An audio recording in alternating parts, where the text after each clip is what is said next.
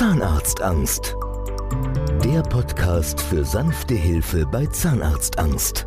Mit Andrea Herold und Dr. Michael Loi. Ich weiß, es ist ein unangenehmes Gefühl. Man sitzt auf einem Liegestuhl, man sperrt den Mund auf, das Licht ist sehr grell und ein Bohrer saust in seinem Mund herum. Es ist sehr unangenehm. Da mag der Zahnarzt noch so freundlich sein, die Zahnarzthelferin noch so hübsch. Ich war heute Morgen da beim Zahnarzt.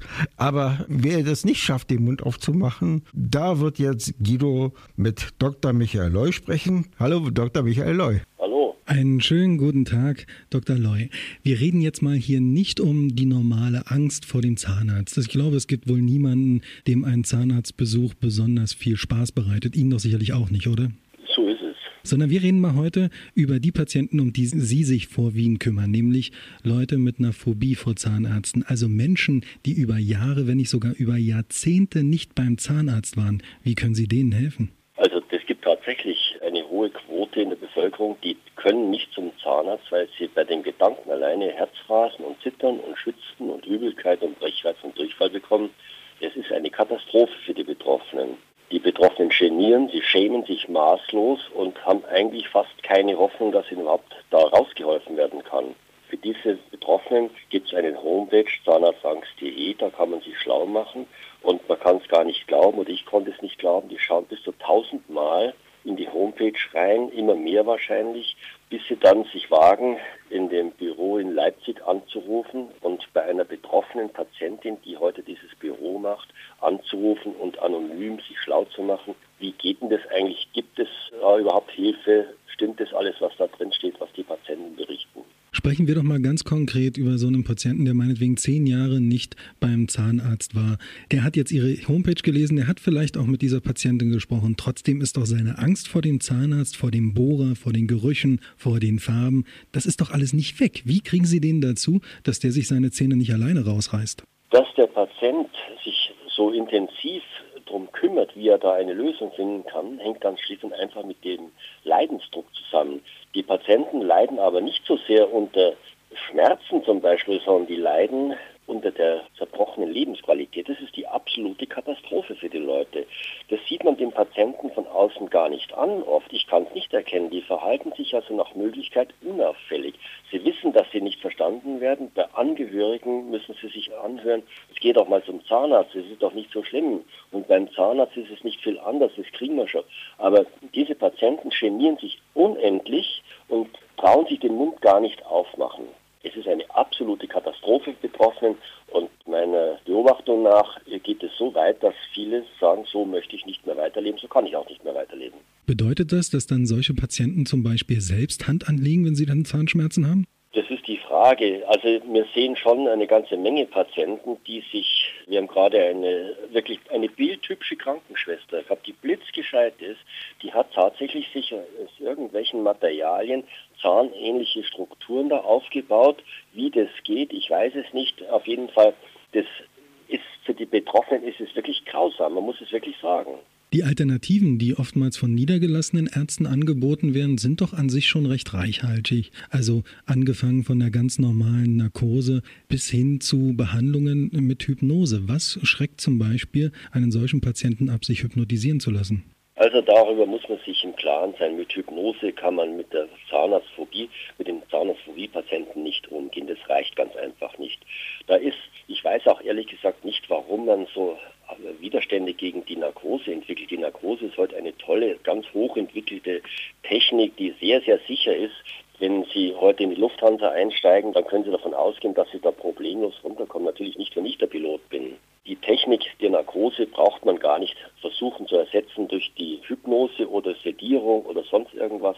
Sie muss nur dort angesetzt werden, wo sie die einzige Methode ist und die einzige Hilfe ist, diese Patienten aus einer furchtbaren Situation herauszubekommen. Werden solche Patienten ganz nebenbei auch therapeutisch behandelt? Sie meinen jetzt psychotherapeutisch? Genau so meine ich das. Das habe ich oftmals schon versucht, aber die Patienten sind nach der Behandlung, bei uns heißt es drei Termine Therapie, in einem so stabilen Zustand, dass die eine Nachbehandlung durch Psychologen gar nicht wollen. Ich habe es immer wieder angeboten, es wird nicht gesucht. Die Leute wollen das gar nicht. Es ist natürlich auch die Frage, was soll ein Psychologe eigentlich vielleicht die Harmlosigkeit der Zahnmedizin klar machen? Das ist nun mal, wenn jemand 20 Jahre lang Schäden angesammelt hat, dass er sich den Mund nicht mehr aufmachen hat, das ist ganz einfach nicht harmlos.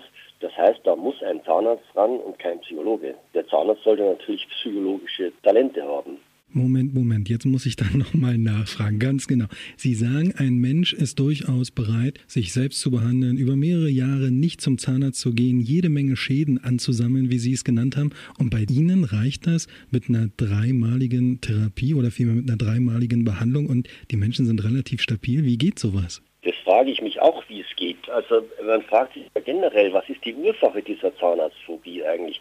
Und da gibt es natürlich unglaubliche Geschichten, die bei Zahnärzten passieren, dann auch in der alten DDR. Das geht schon als bei Schulzahnärzten los, dass die Patienten jegliches Vertrauen verlieren. Aber gleichwohl habe ich den Eindruck, und ich sehe sehr, sehr viele Patienten, dass da möglicherweise noch etwas ganz anderes dahinter steckt, was man unter dem Stichwort Biomathematik zusammenfassen können. Vielleicht kann man es auch noch anders nennen. Offensichtlich gibt es Zusammenhänge, die aus dem Gebisssystem heraus eine Rolle spielen, damit es zu dieser Phobie kommt. Und es ist also schon erstaunlich, wenn man sieht, wenn man das Gebisssystem in der sogenannten Okklusion in Ordnung bekommt, dass nahezu alle Patienten dauerhaft ganz normale Patienten sind. Das kann keiner vorher glauben, das weiß ich auch. Man hat aber sowieso keine Alternative. Und ein Zahnarzt, der weiß, wie ein Gebisssystem aufgebaut sein muss, wie die Gelenke dazu funktionieren sollen, der kann ganz normal diese Patienten behandeln und danach sind sie gesunde Patienten.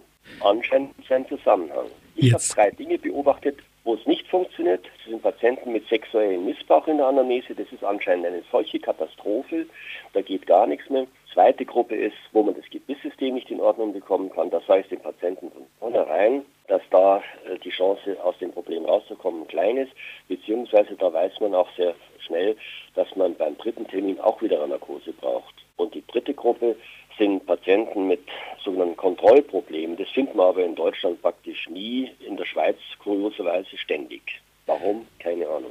Dann bitte ich Sie jetzt einfach nochmal davon auszugehen, dass es vielleicht den einen oder anderen Patienten gibt, der in Ihrer angebotenen Leistung eine Chance für sich selbst liegt. Und deshalb, wie kann man sie erreichen, wenn man unter einer solchen Phobie, unter so einer extremen Angst leidet? Das Beste ist, die Homepage zahnarztangst.de aufzuschlagen und da sind dann sehr viele Berichte von Patienten drin, die das selbst erlebt haben. Und äh, mir hat neulich mal eine Patientin ein eigentlich sehr nettes Kompliment gemacht. Die hat dann gesagt, wenn Sie nur jemand, der das selbst erlebt hat, kann solche Briefe schreiben. Das hört der Betroffene raus. Solche Briefe kann man nicht nachstellen, das kann nicht gefaked werden. Dr. Loy, ich bedanke mich bei Ihnen für dieses Gespräch. Ich hoffe, dass ich damit den einen oder anderen ermutigen konnte, dass er Sie kontaktet. Ich wünsche Ihnen noch einen schönen Abend. Danke, wieder. Alle Infos auf www.zahnarztangst.de oder in den Show Notes des Podcasts. Nehmen Sie jetzt Kontakt auf und bekommen damit die Chance auf ein beschwerdefreies Leben.